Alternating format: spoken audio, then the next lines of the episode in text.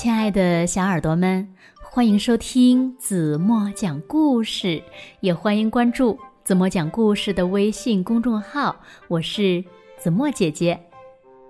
在大海的深处呀，住着一只小海虾。朋友们邀请他玩捉迷藏，他害怕；邀请他玩跳格子，他害怕；邀请他。玩跳山羊，他还是害怕。小海虾太胆小了，无论朋友们怎么劝他，他都不敢玩任何游戏。终于有一天，没有朋友来找他玩了。那为了改变这个情况，小海虾该怎么办呢？让我们一起来听今天的故事。故事的名字叫。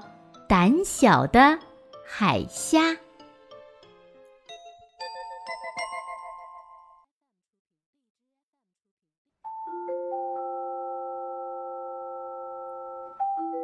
在大海的深处住着一只小海虾。它呀是一个胆小鬼。当他的朋友们玩的兴高采烈的时候，他却害怕。不敢参加。小海龟说：“我们来玩捉迷藏吧，小海虾。”小海虾害怕的说：“嗯，不要不要，我担心自己会迷路。”哎，别这么胆小，小海虾。小海龟说。小螃蟹说：“来捉我呀，小海虾！”小海虾害怕的说：“嗯，不要不要，我担心你手上的球会把我压扁的。”哎，别这么胆小，小海虾！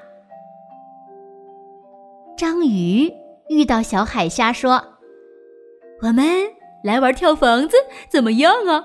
这个游戏可好玩了。小海虾害怕的说：“嗯，不要不要，我担心自己的腿会打结。”哎，别这么胆小嘛，小海虾！他的朋友们一起喊了起来：“来玩吧！你会错过了许多好玩的东西，没什么可害怕的。”小海虾呢，什么都不敢做，总是担心会有不好的事情发生。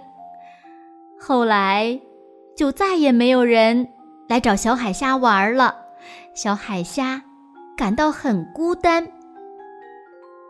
小海虾看到朋友们都在玩，心里想：没有人迷路，没有人被压扁，也没有人的腿。会打结，事实上，大家玩的好开心呀，开心极了。小海虾深吸了一口气，第一次没有担心和害怕，勇敢的跟大家玩了起来。小朋友们，你们知道结果怎么样吗？小海虾加油，万岁！他的朋友们。都欢呼起来了！你一点都不胆小，小海虾万岁，加油！小海虾交了好多的朋友，变成了一只勇敢的小海虾。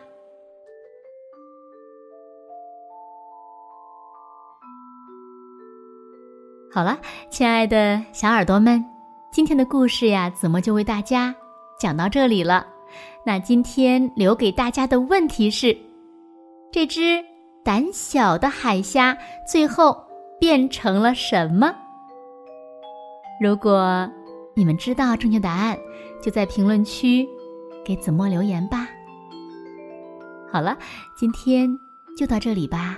明天晚上八点半，子墨还会在这里用一个好听的故事等你回来哦。你一定会回来的，对吗？轻轻的闭上眼睛一起进入甜蜜的梦乡啦。晚安喽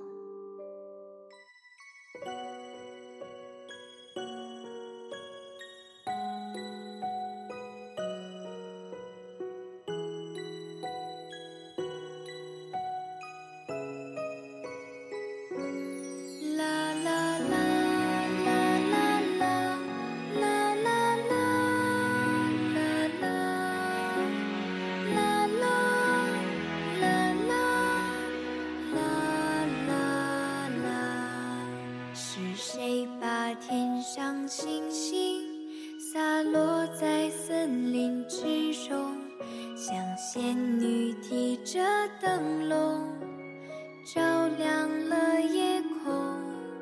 谁伴着勇敢精灵，穿越在梦境之中，乘坐着风儿